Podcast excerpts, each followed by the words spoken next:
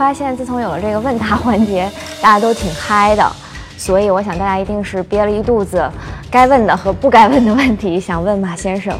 所以从今天开始呢，就欢迎大家在我们的留言区里面来给我留言，我会选择一些最不该问的、最有意思的问题来问马先生。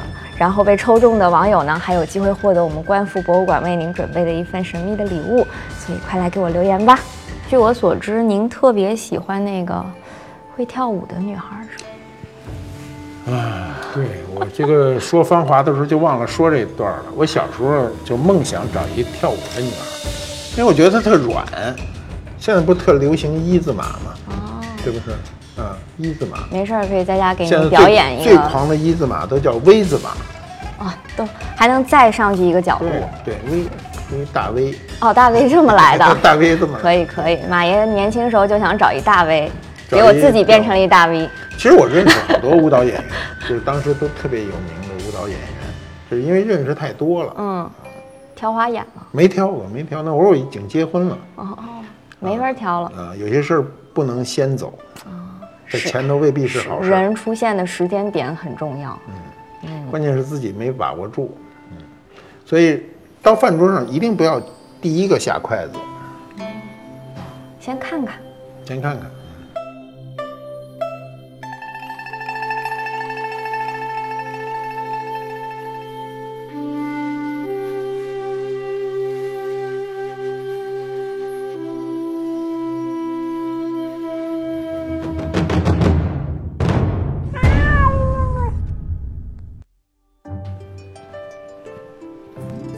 官复都督有物为证。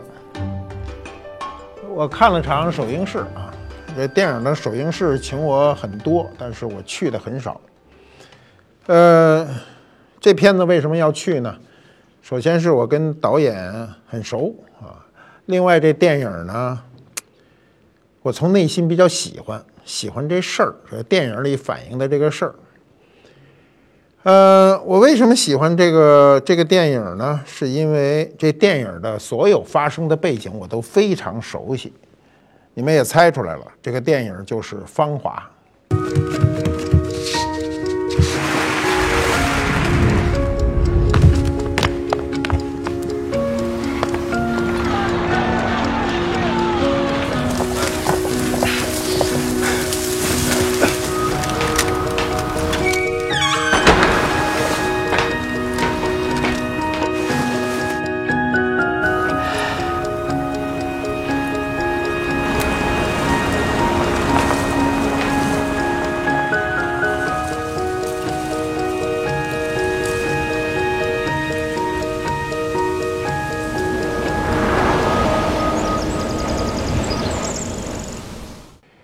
嗯我仔细在想哈，就是这个电影中所发生的一切背景啊，比如军队，比如文工团，啊，比如战争场面，啊，呃，再比如改革开放初期等等这些生活，我都非常的熟悉，所以我就特别有兴趣想去看。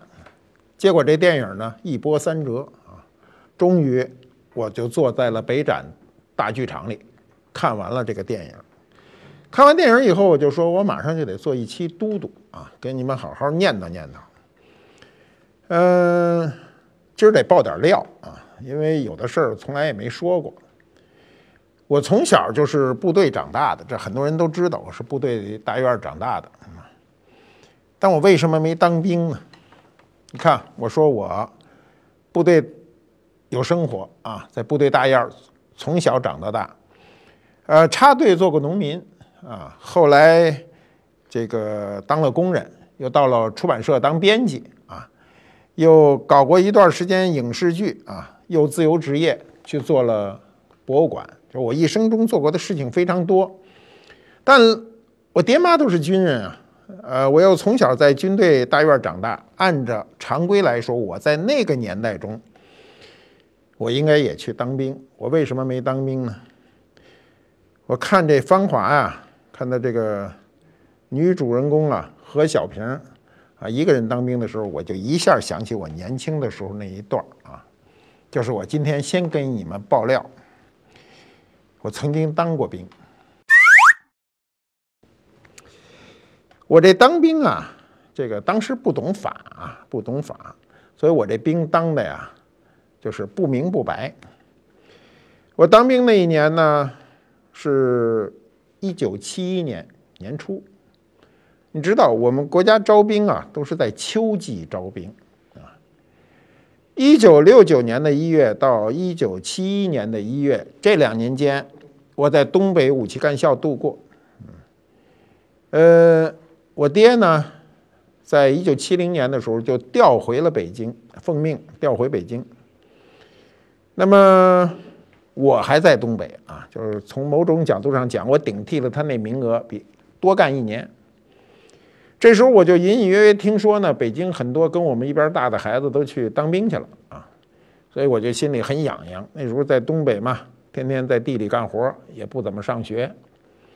就给我爹写信，就说我呢也想当兵。那么我就在七一年的一月份就回到了北京。回到北京以后呢，我一看跟我差不多的孩子都走了，找不着人了，我就跟我爹说我也要当兵，为什么我不能去？我爹说你首先比较小，那时候我还差两个多月啊，不满十六岁。呃，那我也闹着要当兵啊。那时候那兵有一词儿叫后门兵啊，就是反正你有关系嘛。所以呢，我爹就帮我活动了活动，给我单独的招兵。所以你看那个何小平是单独去的，这在部队上是有惯例的啊。我呢就体检啊，体检发了军装啊，发军装这个。这个芳华中呢，何小平没领到军装，他曾经前面有一段，他拿了这个战友的衣服，先去照了一张相。我那时候军装是给的，他在这一点上啊不一定准确。就当时军装是发的，不发领章和帽帽徽，嗯，发了我一身军装，我当时就没这个心啊，当时应该穿上啊，先照张相啊，甭管真的假的，先照张相。那么我就进行了第一个环节，叫体检。不到十六岁，一个人体检。啊，我们以前没有体检这事儿啊，不像现在每年都要做一次体检，那时候没有啊。体检，体检的时候有个东西啊，不是个东西啊，就是体检的时候有个程序呢，让我惊了一下子。我莫名其妙的被一个女的啊，大夫啊，还是护士，闹不清楚啊，年轻的摸了我一遍啊，把我摸的吧，浑身很很。很不舒服，我一生中第一次被一个异性摸，是为了当兵，嗯，摸了我们一下子啊，就摸那个平时不让摸的地儿啊。当兵很严的体检啊，检查你的所有的生理啊，脱光了，全部脱光了。检查完了以后呢，发了我的背包啊，发了一个脸盆，就是那种军绿色的脸盆。呃，我学会了打背包，我爹教我的啊，清清楚楚的叫三横两竖啊。三横两竖，你看这个芳华电影中的那个所有的军用的背包打的都是三横两竖啊，绝对不是打一个井字啊，一定是三横两竖。然后鞋要别在那个这个三横之间，你看那个电影中都是准确的表现出当时的细节啊，这都非常有讲究。那么。我这段时间还被单独的叫去做了一般的训练，一般的告知。那么这个时间呢，多长时间呢？就三十二天。我后来为什么没去部队呢？当时赖我啊，谁都不赖啊。我今天可以告诉你，谁都不赖。一开始告诉我呢，去杭州机场啊，因为我爹就是空军嘛啊，到杭州机场，到杭州机场呢当地勤。我们当飞行员是没有资格的啊！首先，这个文化程度不够啊。另外，飞行员过去国家都是这么说的：说飞行员是国家用黄金、用金子培养起来的。一培养一个飞行员，尤其是战斗机的飞行员，成本非常高的。那我们这个是按照地勤去的，所以我们就要到机场去当兵。在机场当兵呢，从当兵的角度上讲，应该是最好的地方啊！一个是吃得好，环境好啊。各种待遇都好，正是我准备啊启程的时候，突然呢接到了一个通知，就说杭州机场满额了。你看这个电影里就有这么个情情节啊，就说这个何小平啊，头一年那个呃，他们那个队长不是说吗？头一年就看上他了，要不是名额满了，我就把他带回来了。结果名额满了，后来又专门去要了一个名额，才把他给招回来。这个，我想我那时候就这样啊，就多了一个名额，但这名额上哪儿去了呢？上海南去了。今天你一听说海南好啊，鸟语花香啊，多好一海南啊！我在啊，一九七一年的时候，一九七一年距今四十六年啊，四十六年前，我一听海南我就晕了，我都不知道海南在哪儿。我当时觉得海南就是个天涯海角，是个蛮荒之地啊！说我怎么能上那儿去？就有点犹豫。结果这一犹豫呢，我爹就看出来了。我爹怎么看出来了？因为我爹就是我爹嘛，他就看出来了。他说：“你如果犹豫呢，你不如再等几个月。”啊，这时候已经将近四月份了。说再等几个月，秋天就招兵了。秋天一招兵呢，你看，咱们再再选择一个地儿啊。我爹当时还算是，就是比较心疼我，毕竟是我亲爹呀。结果我这一犹豫就没去啊，没去呢，我都已经跟学校打招呼啊。我为什么说我上过俩月中学呢？就是我已经到学校跟老师啊、同学都打招呼了，我走了，对不起你们，我走了，当兵去了。结果没当成啊。所以就也就没回学校上学，就这这一段时间就在家里混着，就等着秋天，啊，再招兵的时候再去当兵。这时候我已经十六岁了。那么秋天，我们都知道中国发生了一个大事儿啊，当时呢，林彪的飞机就掉下来了。那么军队两年之内没招兵，那我这个就彻底的啊，就彻底的歇了。当时我是不大知道兵役法啊。当时有人后来跟我说，说当时的兵役法规定哈，你服役超过四十五天就算服兵役，你这个时间三十二天是肯定不够的。所以呢，我的档案里就没有当兵啊这么一说。嗯，我跟谁都没说过这事儿啊，就是我曾经有那么一段很短暂的一个当兵的经历。嗯，一个人受训啊，一个人体检。一个人背着背包准备去的时候，临时更改了，所以后来我的人生呢就发生了一个很大的轨迹啊，就没有再去当兵，在家待业待了两年以后呢，就去下乡了。十八岁就开始下乡当知青啊，又在农村干了两年。我这个，你别看我当时小啊，我当时，你想不到十六岁，可我长得高。你知道我十三岁，我一上中学的时候，差不多就这个啊。我原来在班里站最前头啊，这个不知为什么后来就不长了啊，就是那不是说二十三还窜一窜的吗？我十三岁以后就不窜了啊，不长了，主要就是营养不够啊。要现在要是要像今天这孩子吃的这营养啊，我没准能长成一个马铁柱。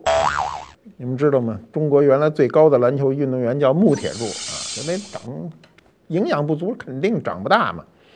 所以这个兵啊，我们那时候有个专业的词儿叫小兵，就是不到十八岁都叫小兵。那么小兵最小的是谁呢？就是这文艺兵。就是说这个电影啊，我去看的还有一个原因是我跟编剧严歌苓呢也认的啊。严歌苓就是个小兵啊，十二岁当兵啊，在那儿跳了八年芭蕾啊，从十二岁跳到二十岁啊。所以才有了这小说，这小说所写的都是他过去生活的一个背景。严歌苓后来写小说的时候，那时候我就到了编辑部了嘛。他去我们编辑部啊，去我们编辑部，我眼睛一斜一看，哟，今儿来一这么漂亮的女作家啊！她有点太漂亮啊，太漂亮呢，就让我们呢就断了想法了，就什么想法都没有。那天我还跟冯小刚。聊天时候说起这事儿，我说严歌苓就是当时太漂亮了，没有人想追她的念头都没有啊。年轻的时候这个男孩子啊都很正常啊，我现在不正常，我年轻时候正常啊，就是男孩子啊，这个一看漂亮女孩，第一反应就是追啊，跟动物的本能一样。那么这小说呢，我没看啊，因为我不是不看他这小说，我是很多年不看小说了。年轻时候当小说编辑，看小说看多了，看伤了啊。这小说本身的名字叫《你触摸了我》啊，这个这小说怎么这个名起这么一名啊？那么你触摸了我这个这个事儿啊，我就刚才就想，我这个体检的时候让那个女军医摸这一把，就是你触摸了我啊，那一下我这个就快崩盘了啊。呃，你知道我们那时候啊，跟今天不一样。你今天什么都看得见啊，只要你想看。我们年轻的时候呢，关于女性的知识是零。我在下乡之前，十八岁以前啊，我没见过女孩子啊，成人的女孩子的腿。我为什么看不见她腿呢？不是她没有腿，是她全穿着裤子。我们这个年代的人呐，真的没有电影里那么幸福啊！他那电影里那女孩都露的比我年轻时候看到那多得多。我第一次看见女孩子的腿呢，是我曾经写过一篇小说，叫《记忆的河》。这个我这小说写了得有个三十多年了吧。这个我在农村啊，那个女孩子的屋子啊，就女知青的屋子，闯进人去了半夜，然后叫我去，因为我当时管着一百多个知青嘛。我去的时候看见那个女孩子穿着裙子，腿还在打哆嗦。我当时脑袋多少有点懵啊，就是我说我在这之前没有正经看看见过女孩子的腿都是穿裤子的，那是我说的腿是光着腿啊。那么我现在就想这事儿啊，我们那一代人呢，真的是非常艰苦啊，这个心中特别可怜。我写这个，我回来不是写了一篇博客吗？博客上我就看有人给写了一句话，那句话的意思很有意思啊，就是说，这个我们在这么好的一个时代呢，浪费了青春；他们就指我们这一代人呢，在那样艰苦的一个时代呢，洗尽铅华。我也不知道这话原本是都是谁说的啊，大概就这么个意思。确实是这样，我们在那个时代啊，所有的信息、社会的各个环节都是封闭的。很多事儿都不懂啊，真不懂，尤其对自身、对异性都不懂。不管是男孩子对女孩子，还是女孩子对男孩子，都非常的不知道。我们现在都觉得十六岁啊，我就是当兵那个年年月非常非常小哈。我们那时候真的不觉得自己小。我认为我们十六岁的时候的心智比现在二十六岁的孩子还要成熟啊。所以现在有个词儿叫巨婴嘛。巨婴，巨大的婴儿长不大，就长不起来，内心不成熟。我们十六岁时候上山下乡啊，就是去你，你想我十四岁就去了东北啊，十五、十四、十四、十五、十五到十六那一年呢，就是对，你看爹都已经到北京了嘛，我们经常一个人就习惯于一个人自我主事，所以心智就很早就成熟。过去说这个。穷人的孩子早当家嘛，你看看我们那个习大大下乡时候，也就是不满十六岁，都是这个岁数，当时就走出去了。我们我们今天啊，是很难想象过去的人的那种那种坚定的心智，他是因为社会严酷，让你的身心都迅速得以成长。所以我们那代人呢，他。由于社会环境艰苦，由于社会环境动荡，所以很快都变得很成熟，能够，啊，自己主事。我刚才说军队我熟啊，就是军队呢，它它有一个这个单位呢叫文工团，这文工团我也熟，这就神了啊！我跟这戏中的事儿全熟。这文工团啊，它有它这名儿，我们现在张嘴就说文工团，对不对？你天天听着说海政文工团、空政文工团、全总文工团啊、煤矿文工团啊，还有总政治部文工团。这文工团全称是什么意思呢？是文艺工作团啊。它最初啊，附属于军队。呃，据说我们在红军时期就有这种鼓动队了，那就是我们的文工团的前身。解放以后，后来呢，地方上也有啊。我们都知道的，就是有，比如有铁路文工团呐，煤矿文工团呐。啊，你看，就你们最最熟的那个南星吴秀波，就是铁路文工团的嘛。啊，他其实跟铁路关系不是太大啊，但是他就是过去大系统中都有一个文工团，干嘛的呢？鼓劲儿的，啊，给你鼓劲儿。文工团啊，军队这文工团分三个等级的，第一个大等级呢，就是最高的是总政文工团啊，是隶属于总政治部的啊。第二等的呢，就第二级的呢，就是大军种的，比如海军文工团、空军文工团，它实际上叫海政，叫海军政治部文工团、空军政治部文工团，它不能不是叫海军空军啊，叫空政文工团、海军海政文工团，对吧？第三级呢，就是各大地方地方部队的啊排序的。你比如战友文工团呐，北京军区的啊，呃，这个广州军区文工团啊，就大大概就是这这么个排序。空政文工团啊，空政文工团呢，你想想，我从小空军大院长大，后来去了空军总医院，后来去了空军武器干校，空军武器干校里就有一大波空政文工团来的人。呃，我们那时候看到了空政文工团溯源的这个漂亮的姑娘啊，满眼都是一来来那一大帮。所以我的十四岁到十六岁在东北武器干校的年月里，那时候空政文工团的至少有百八十人啊，都在东北武器干校里。所以我对文工团的很多生活呢，就特别熟悉。你比如《芳华》中有一个场景啊。大卡车啊，那种卡车呢，不是完全裸着，后面有一个帆布棚子，后面是空的啊，露着没有门啊，坐在上面，呃，转场，这种事儿我就经历过很多很多次，还就是跟空政文工团的话剧团的这个出去演出，当时呢，空政文工团有个演员叫栾景泉，栾景泉呢，当年。我十四，他二十七，啊，他找我，因为我没说嘛，我个儿长得高啊，哎，个儿高有一好处，被人当大人。他来找我，他就问我啊，他说你你愿意不愿意去跟我们演出去？哎，我觉得演出有意思啊。首先是这个能看见漂亮女孩，尽管那些女孩我都叫阿姨呀，我管她叫叔叔啊。你知道，在部队里是这样，只要你看见解放军，全得叫叔叔。我那时候都十四五岁了。这个管这个二十几岁的人叫叔叔很正常，现在就这个岁数差的就小了嘛，差十几岁，差十三岁。当时呢，他说那咱就出去演出，就带着我就出去了。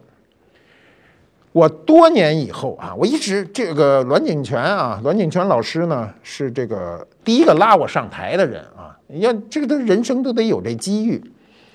我在十几岁的时候就上过台啊，所以我后来还比较适应上台呢，可能跟这个早期的教育是有直接关系的。那么我回到北京以后呢，就跟他就断了联系，多少年我就在打听这人，就找不着。我去到空政文工团问问，谁都说没这么个人。我说不可能没这么人，我不可能记错了，我什么记性啊？我能忘了吗？结果就找不着。嗯，后来有一天我在家里看电视，突然看到中央台有一个节目叫。等着你啊！倪萍这个主持的，就是帮你找人。那我一下心里就动了一下，我就给倪萍打一电话，我就说：“哎，我说我想找一人，你能帮我找吗？”他说：“太好了，我来帮你找。”结果我就告诉他了，那个编导就是跟我联系嘛，我就告诉他我要找人，怎么回事？怎么回事？一说，结果他就让我去做那个节目。我去做那个节目的时候呢。其实那个心中的感受很很奇怪，因为我跟他分就是分手都四十年了嘛。然后当那个扇大门打开的时候，我看着这个我记忆中的解放军叔叔啊，栾景泉老师站在那儿向我走过来的时候，就是你想一个人四十年不见，而且你心中有这个人，他走出来的时候，那感受是非常强烈的。我要找的这个人是第一个把我引向舞台的人。这个人我找了很多年，但始终没有找到。不管怎样，我都不会放弃寻找。栾景泉，你在哪儿？我要找到你。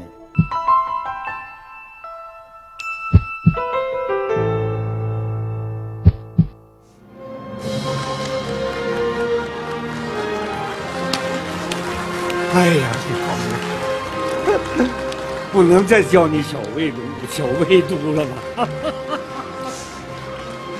王老师你好，哎，你好，你好，你好。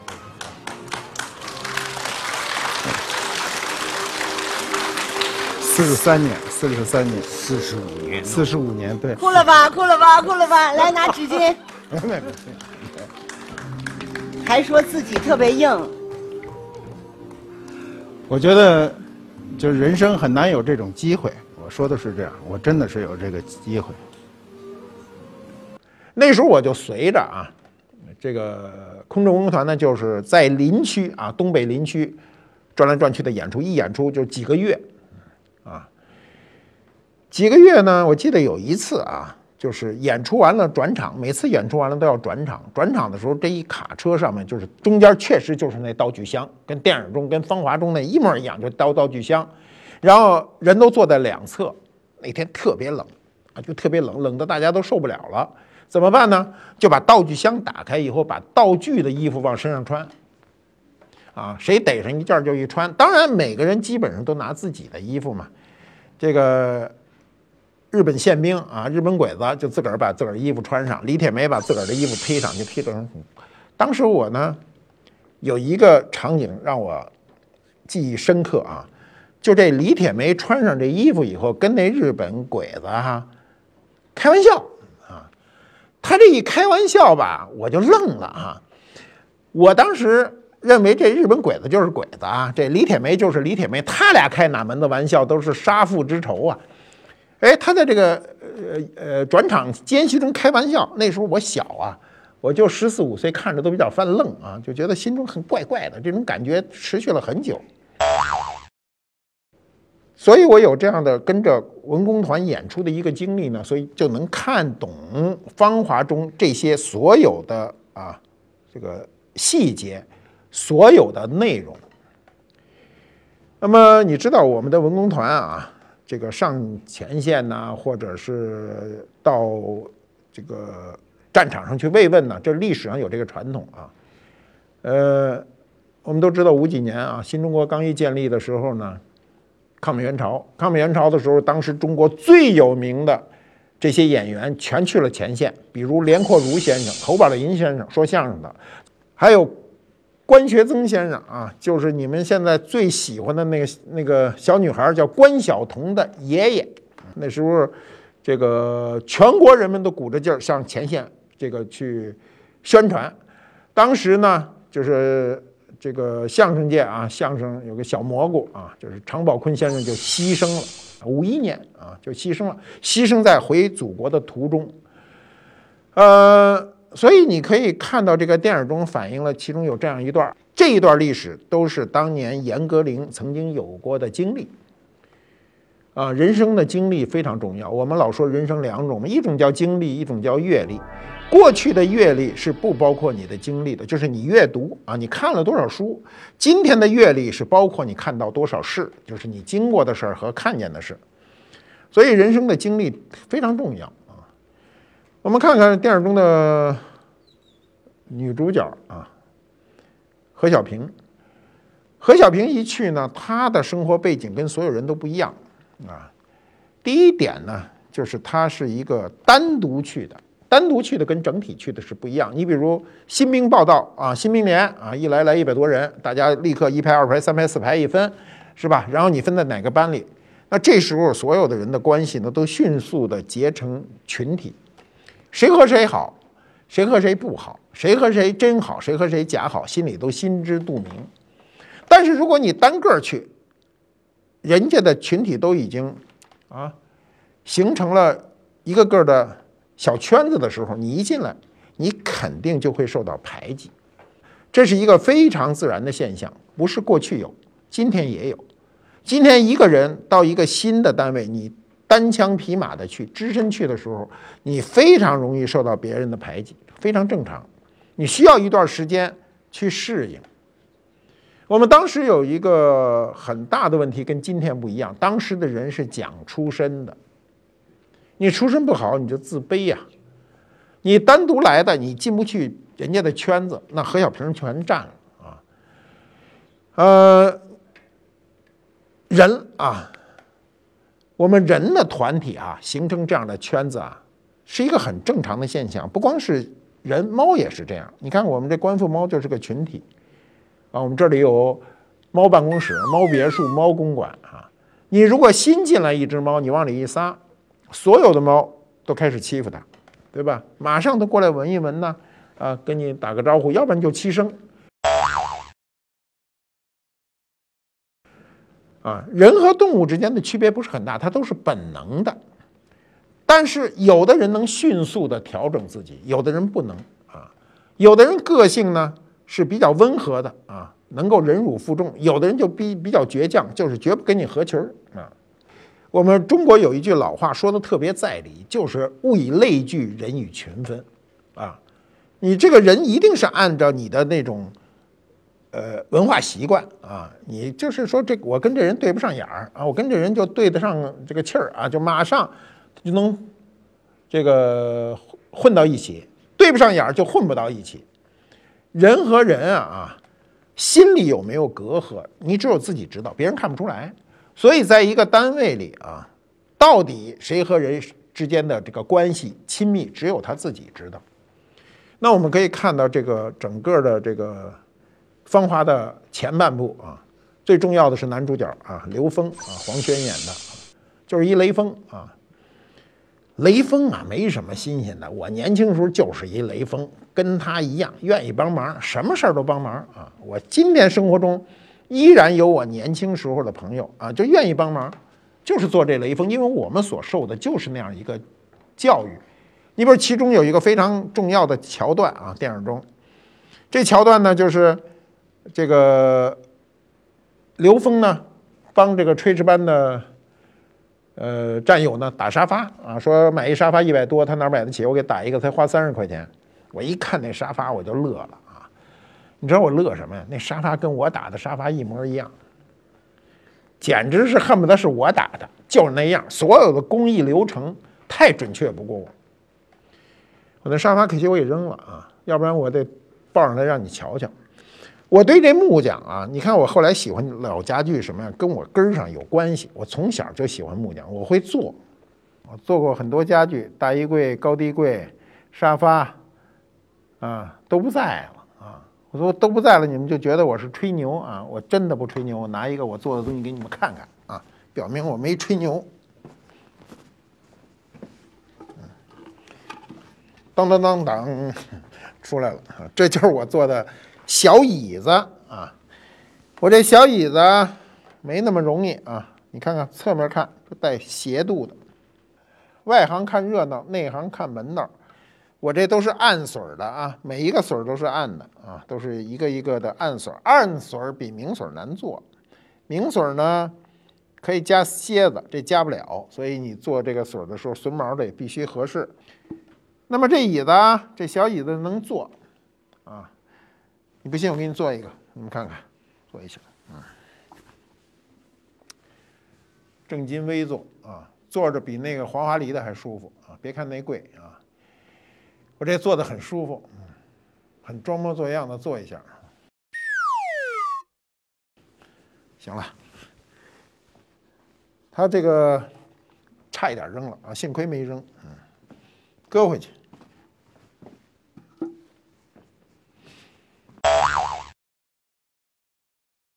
刘峰这样一个活雷锋啊，他损失了一个什么呢？他损失了一个自我。很多人认为，当他是一个雷锋的时候，他就变成了一个精神象征，所以人的最基本的欲望呢，就降到了零，这就变成了一种文化的影响。我们那时候啊，人和人之间，尤其男女之间的情感，需要很长很长的时间呢去培养。谁也不会直接说，谁也不会愣头的时候，我一见你，我一眼就看上你了，没这事儿。您就一眼看上了，也得绕着好几年的功夫，最后把自个儿这情感情感啊，这个婉转的去表达。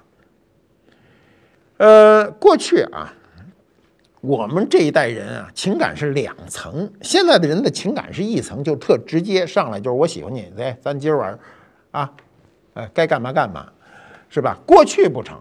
过去人的情感两层，一层叫革命情感，是工作之间的关系，是社会的关系；另一层情感藏在底下的才是私人情感。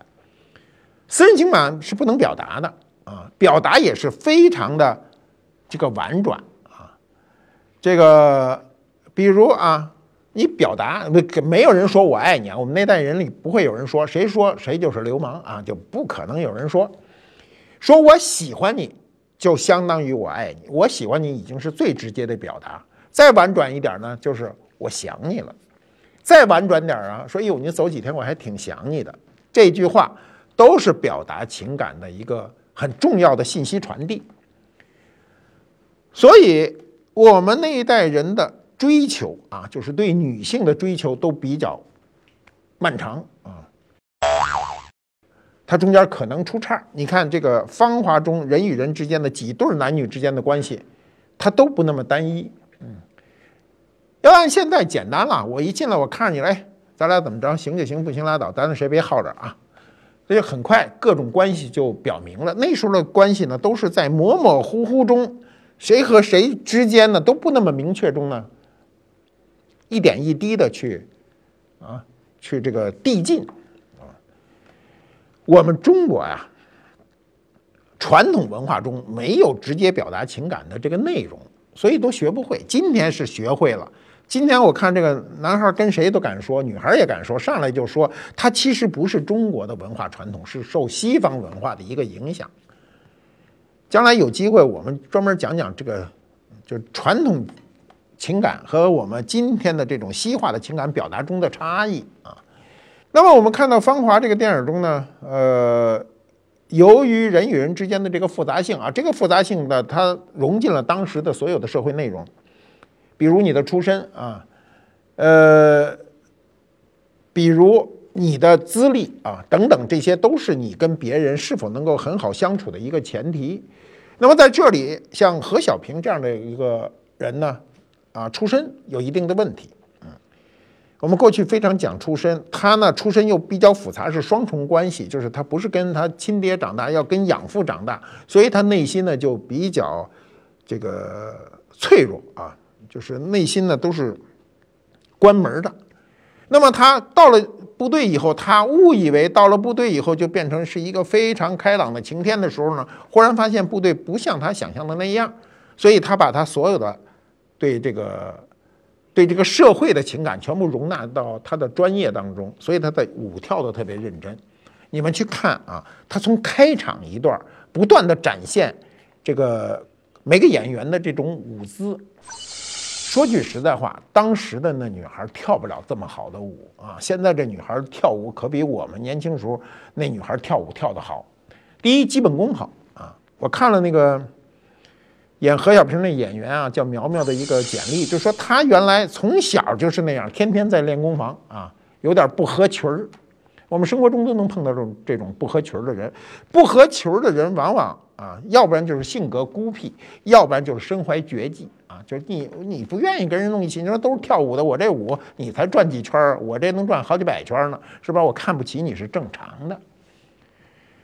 那么孤傲的人往往就会在这个社会中呢，就会被孤立，在你的小团体中就会被孤立。那么何小平就被孤立了啊，被孤立了。当然这里有很多细节，你们都会去看啊，我这个这里没必要去复述他那个细节。所以在这样一个背景中，他的一旦他内心的那种对社会的这个呃现象心寒的时候，当他沉入到最底的时候，他会放弃所有的理想，所以他就不再跳舞，他去了前线。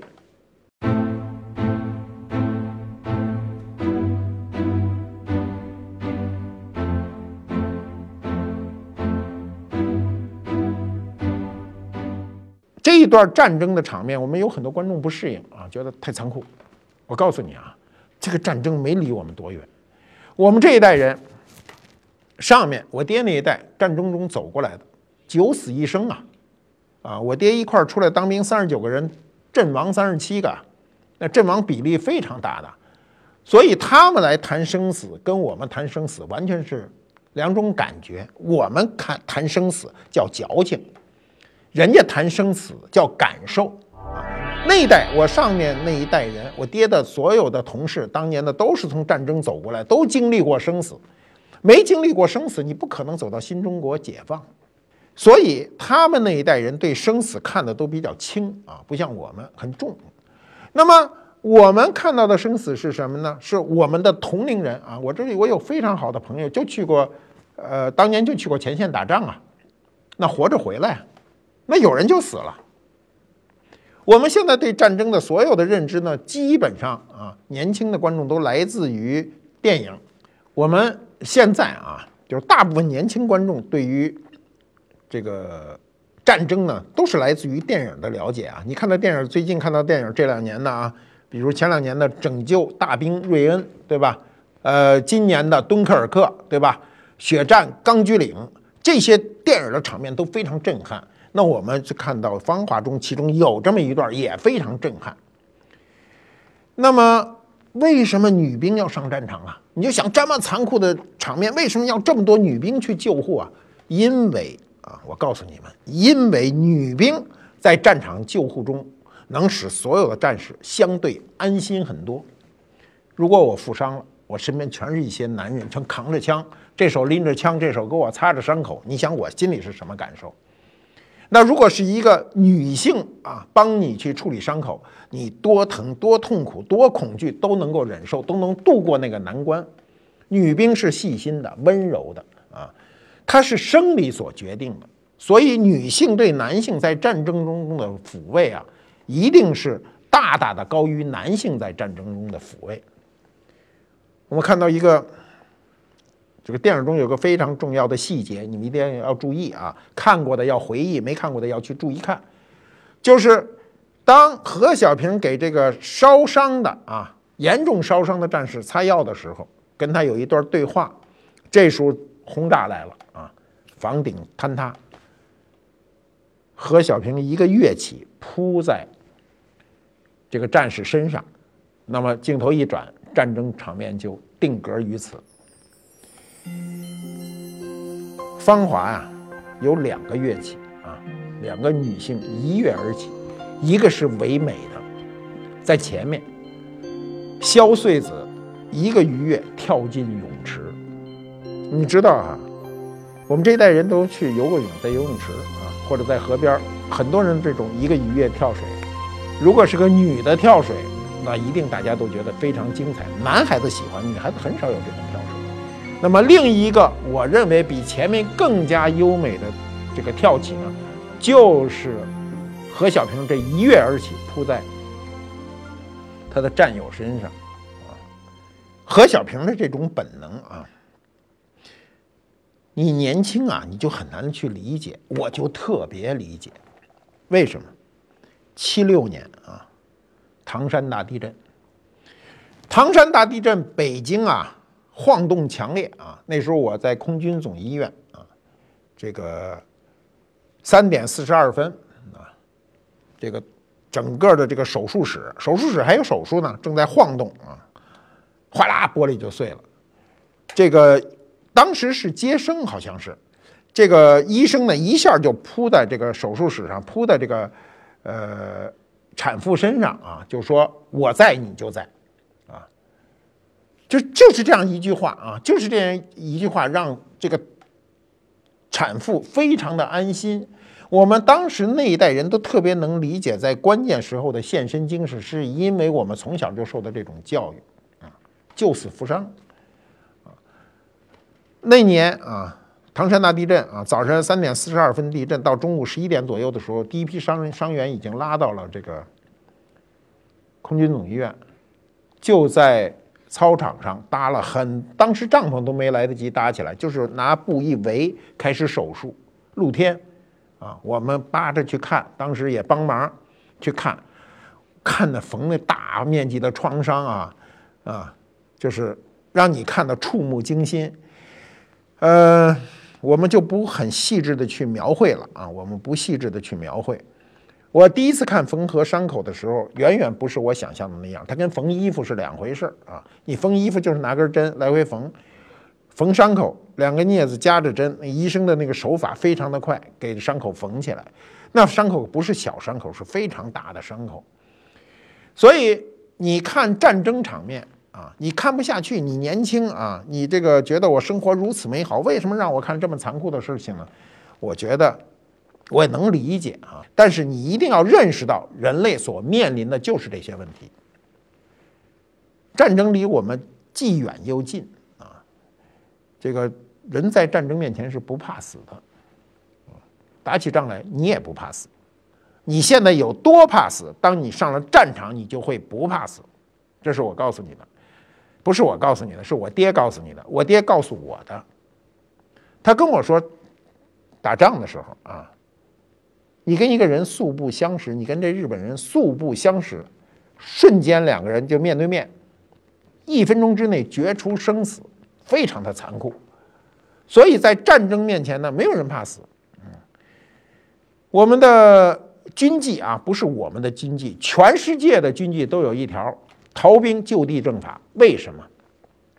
是因为只要有逃兵，就会这个影响士气。所以古今中外对逃兵的处理方法都很简单。一旦战争打响啊，所有的人都进入一个状态的时候，生死一定是置之度外的。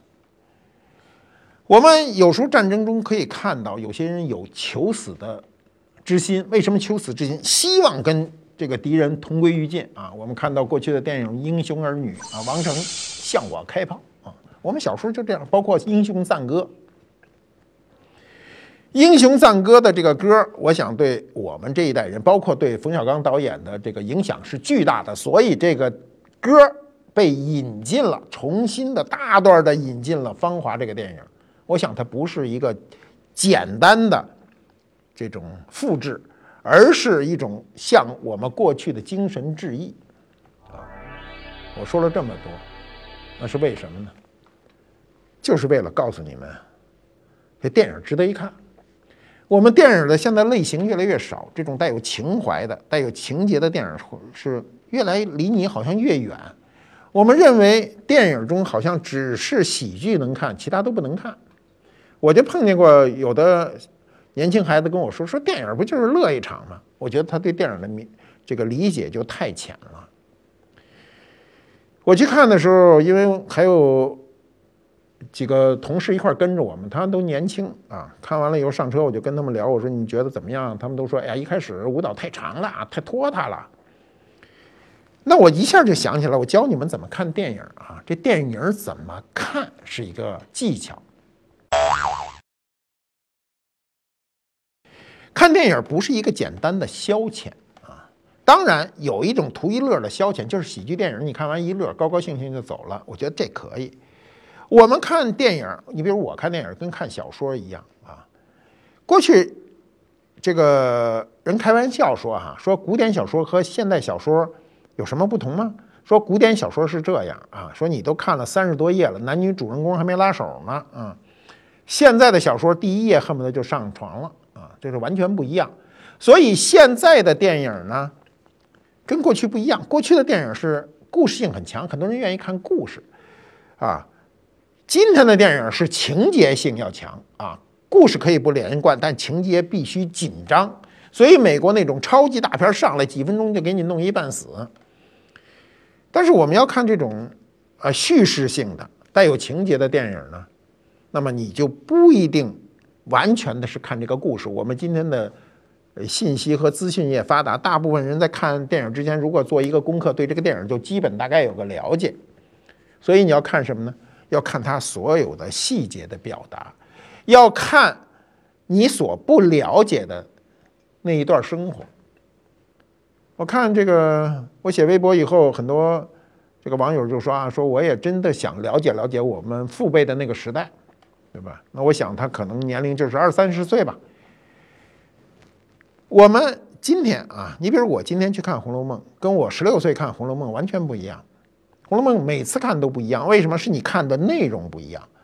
你第一次看《红楼梦》，一定是看宝黛钗之间的情感，看他们之间的个悲剧，对吧？你再去看呢，你就会看到它很重要的一些文学的表达。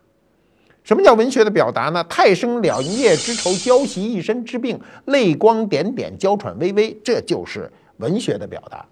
那我现在如果再去翻过头来看《红楼梦》，我看什么呢？看它社会学的表达。我会看他的啊摆的器物啊是怎么回事？谁和谁借了一个玻璃抗瓶？他为什么要接玻璃抗瓶呢？因为当时玻璃抗瓶啊玻璃的东西比任何珠宝都贵。在乾隆年间，玻璃是最贵的东西，最奢侈的奢侈品。那么美国大片呢，是因为它是工业化生产，这么多年看大片看来看去，把我们给带坏了。就是我们看的都是干脆直接的这个戏啊，简单。那我们今天如果去看《芳华》这样的电影呢，如果你不是那个时代的人啊，你会要注意到那个时代的所有的细节，使用的东西你要看看啊。你比如那里有大保温桶啊。练功累了去喝水，你看那个保温桶，现在我一回想，多少年没见过这种东西了，对吧？那么你看看当时部队的那种行军啊，鼓动打快板，为什么打快板啊？因为只有快板有节奏啊，打快板念一段，然后鼓动这个士气往前走啊。你看啊，那个林丁丁有一段，就是他娇生惯养嘛，他走不了道嘛，走走走，脚底下起泡了，啊，给了那么大一特写，那水泡挤的时候，我脚底下都疼啊。脚底下今天谁脚底下走道能走出泡来啊？你走不出泡来，为什么你走不出泡来？是因为你那鞋好，你道又走得少，对不对？今天脚底下能走出泡来的人，我想非常少了。在我们那年月是一个很正常的事儿，拉练啊，我拉练拉过。那么拉练的时候呢，如果鞋不合适，如果说有的人出汗，脚出汗，袜子湿了，脚很容易起泡。那泡啊。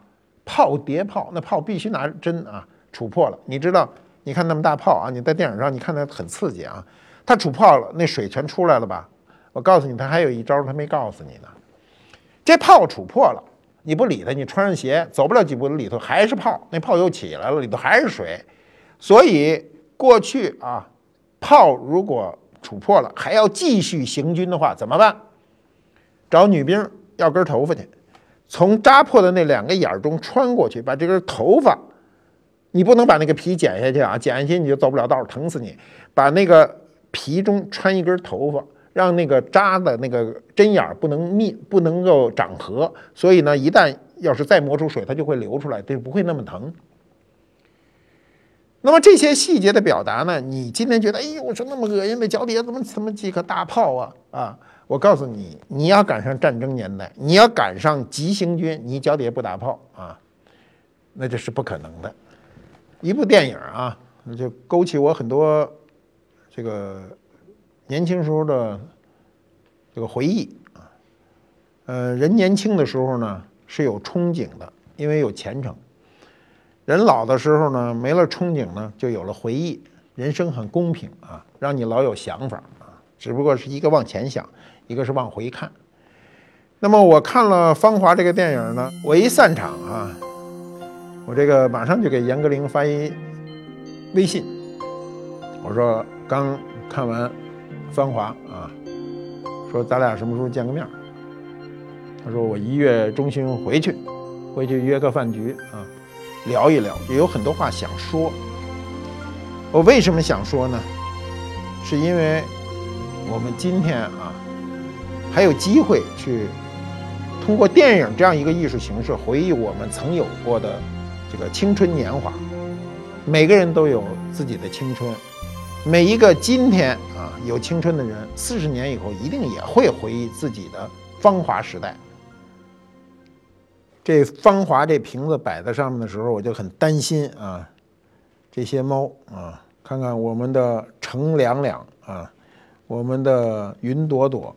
刚才我们的花蓉蓉啊，大家不错，知道这瓶子名贵，所以不往上跳啊，跳上来我就得制止他们。这就是康熙时期的啊文工团啊，康熙时期的文工团就这样啊，看见没有？跟芳华时期的那个，跟芳华电影里的那个文工团差不多啊，说拉弹唱。这个瓶子啊，给它粘了一下。好，这猫跳上来，咱就出篓子了。看，呃，每个时代啊，都有每个时代的需求。三百多年前，康熙时期也要组织这样的文工团，看见没有？嗯，一够几个？一二三四五六七八九十，比这个《芳华》电影里那个文工团的人不少啊，只不过这都是女的，缺这个。我们的刘峰啊，嗯，这是康熙年间的一个棒槌瓶啊，这种是软棒槌瓶，带有雍正时期造型的特征。那么这件东西呢，大约就是康熙最晚期的。我们可以看到，这时候当时大清国呢，呃，已经江山平定啊，物阜民丰，嗯，所以有了这样一个说拉弹唱的一个表达。这种表达在康熙早期的时候是没有的啊，那时候国家动荡，跟我们的电影一样。我们的电影就是这样，早期的电影拍的最多的就是战争片儿啊，这个地道战、地雷战、南征北战啊，各种打仗。一到拍鲜花盛开的村庄的时候，就已经是国家比较安定了。那我们在今天这个这个时候啊，在改革开放四十年的时候啊，呃，社会物质都比较丰富啊，那我们为什么还要有？《芳华》这样的电影呢，是因为它反映了一代人的一个情怀。我们今天的年轻人啊，就是跟他们父辈之间就差一个《芳华》。我们下次再说吧。你们不许动啊！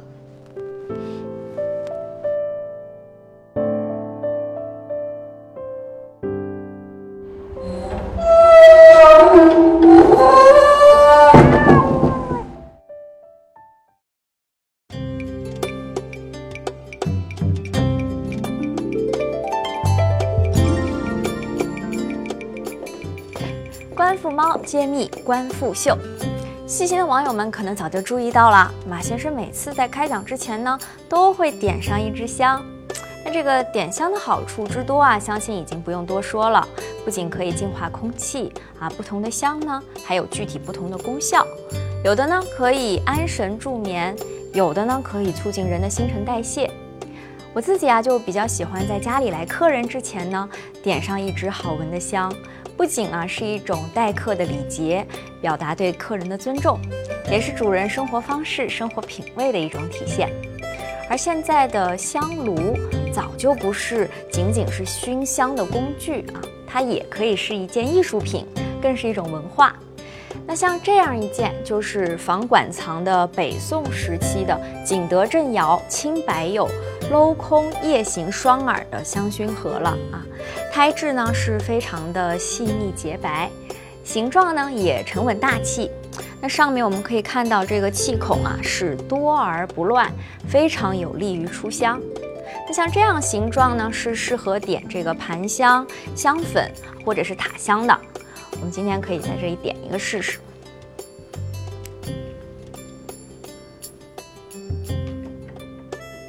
我们把这一个小塔香点好放进去。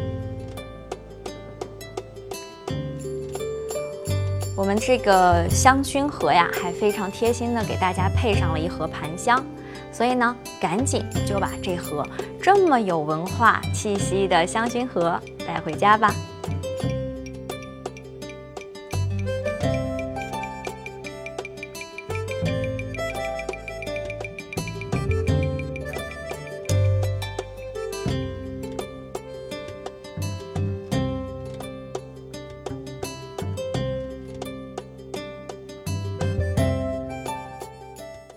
这世界很酷。